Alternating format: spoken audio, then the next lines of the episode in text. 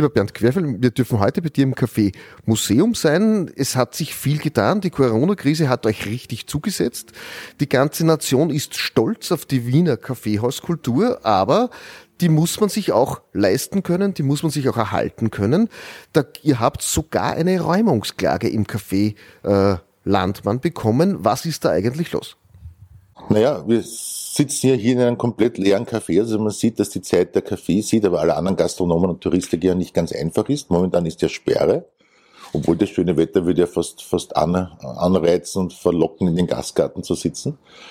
Äh, tut sich jetzt eine andere Front aus, vor der ich schon äh, gewarnt hatte, ähm, nämlich die Vermieter ähm, sind, sind nicht ganz Corona-gläubig. Ich sage, sie sind Corona-Leugner, weil sehr viele Vermieter noch in unserem Fall schreiben volle Mieten vor, für alle Monate offen, geschlossen, Shutdown, halb offen. Und das kann sich wirtschaftlich auch nicht ausgehen. Dann ist es eine moralische Frage und das dritte ist eine rechtliche, steht den Hausern eigentlich die Miete zu? Vielleicht ganz kurz, dass du uns erklärst, ihr seid ja nicht nur Betreiber eines Kaffeehauses, ihr habt ja mehrere Kaffeehäuser, ihr habt auch viele Angestellte, ihr nehmt dort natürlich eure Verantwortung, äh, Verantwortung wahr. Äh, wie ist denn da so grob der Status momentan? Naja, wir haben eine große Verantwortung. Wir haben wunderschöne historische Kaffeehäuser, die es für Wien zu erhalten gibt. Daneben und vielleicht noch wichtiger sind 350 äh, Mitarbeiterinnen und Mitarbeiter, die wir allesamt, ob sie drei Tage, zwei Wochen oder 25 Jahre bei uns beschäftigt waren, in Kurzarbeit übernommen haben. Die haben wir noch alle in Kurzarbeit und tragen damit auch eine große soziale Verantwortung für sie und deren Familien. Dann gibt es eine persönliche Verantwortung. Wir haben uns ein Lebenswerk geschaffen, wir, wir haben ein Einkommen, wir haben Verpflichtungen, Kredite laufen. Ähm, ja, und dann gibt's halt die, die Frage, wie übersteht man das alles wirtschaftlich? Man kann sich vorstellen, dieser Lockdown in der Gastronomie wird dann, wenn das Februar vorbei ist, sechs Monate von zwölf gedauert haben. Also ein halbes Jahr waren die Lokale zu, keine Einnahmen. Und so gut kann man vom Staat gar nicht unterstützt sein, als dass man nicht ordentlich federn lässt, wenn man überhaupt vor der Krise schon Federn oder ein ordentliches Federkleid gehabt hat, würde ich sagen. Jetzt sprichst du von Corona-Leugnern, Vermieter. Was ist euch da jetzt im ganz Konkreten beim Café Landmann passiert, beziehungsweise was, wie ist da der Status? Naja, wir haben einen Rechtsstandpunkt, den wir auch vertreten können, der sich auf Paragraphen bezieht, die auch für private Haushalte äh, gilt. Also ist ein Haus abgebrannt und kann ich die Wohnung dort nicht benutzen, weil das Haus nicht mehr dasteht, würde ich mich als Privater wundern, wenn ich laufend Mietvorschreibungen bekommen würde und nach sechs Monaten dann keine Räumungsklage, weil das Haus ist nicht mehr da, aber vor Gericht gezogen werde, sagt, warum soll ich Miete zahlen für ein Haus, das eigentlich nicht mehr da ist und abgebrannt? Jetzt ist die Frage, warum komme ich auf Brand? Seuche, Feuer, äh, sonst Kriegswirren, das ist alles der gleiche Paragraph 1104 im Allgemeinen Bürgerlichen Gesetzbuch und regelt, wer trägt das Risiko, wenn Feuer ist, das Haus abbrennt, wer trägt das Risiko, das wirtschaftliche Risiko, wenn eine Seuche durchs Lokal zieht. Corona ist eine Seuche, das brauchen wir nicht diskutieren. Die Maßnahmen kennen wir, Lokalsperren, behördliche. Und das Risiko geht auf den Vermieter über und nicht auf den Mieter. Das ist ganz klar geregelt. Deswegen haben wir gesagt, wir zahlen dann, wenn wir den Mietobjekt verwenden können. Und wir zahlen nicht, wenn wir es nicht verwenden können. Da gibt es jetzt einen, ein Delta. Der Hausherr schreibt 100% der Mieten Monat für Monat vor, ist nicht verhandlungsbereit. Und wir sagen, wir würden gerne mit ihnen verhandeln und reden. Wie schaut das aus? Weil 2020, okay, das haben wir hinter uns.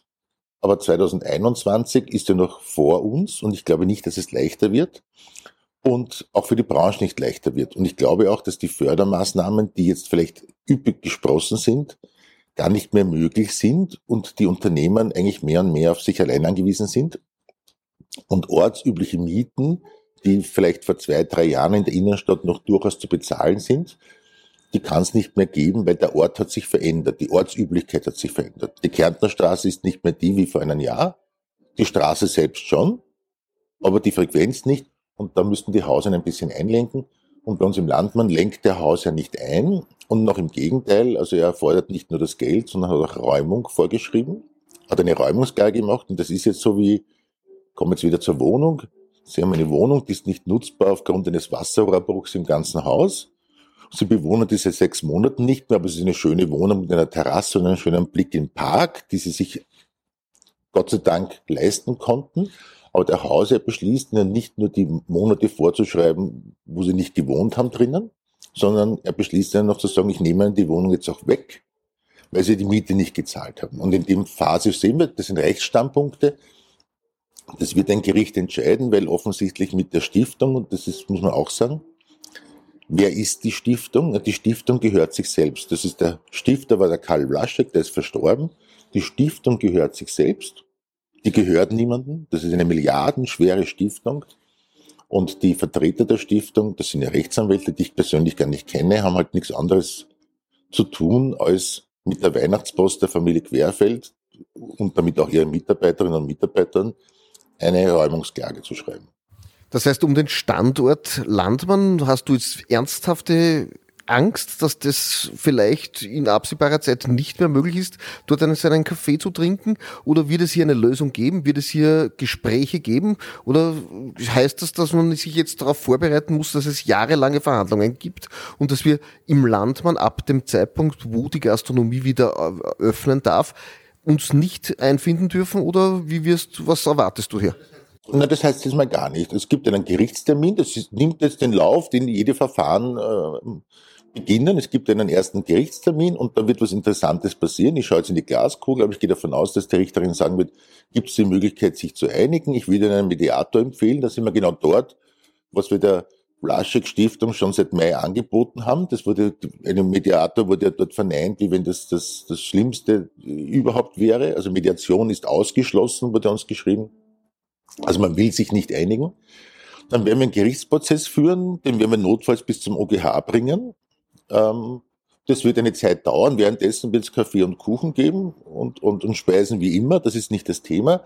Was am Ende passiert, wird eine Richterin oder ein Richter oder das OGH äh, oder der OGH Gerichtshof entscheiden, was dann passieren wird, wenn die Räumung durchgeht. Dann werden wir das Landmann ausräumen, zusammenpacken. Und dann war das Landmann das Landmann und dann hat vielleicht der Hause das erreicht, was ich vorher mit der Wohnung gemeint habe.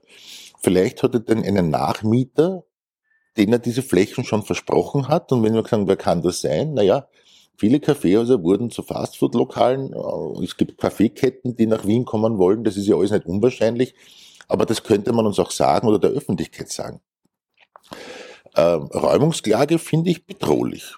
Ist, ist befremdlich und noch befremdlicher, wenn man jemanden quasi ungefragt, fragen tut man nicht, aber unbesprochen, unverhandelt das ins Haus schickt. Das ist ein Fedehandschuh, den wir aufgreifen müssen.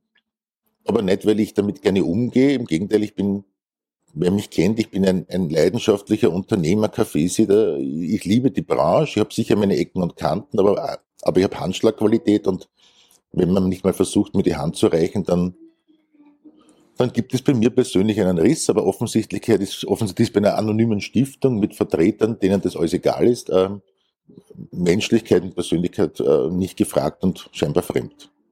Ich bedanke mich ganz herzlich für das Interview. Danke für diese Einblicke. Wir freuen uns dennoch, ins Café Landmann wieder kommen zu dürfen, sobald das möglich ist und sind gespannt, wie denn dieser Rechtsstreit ausgeht.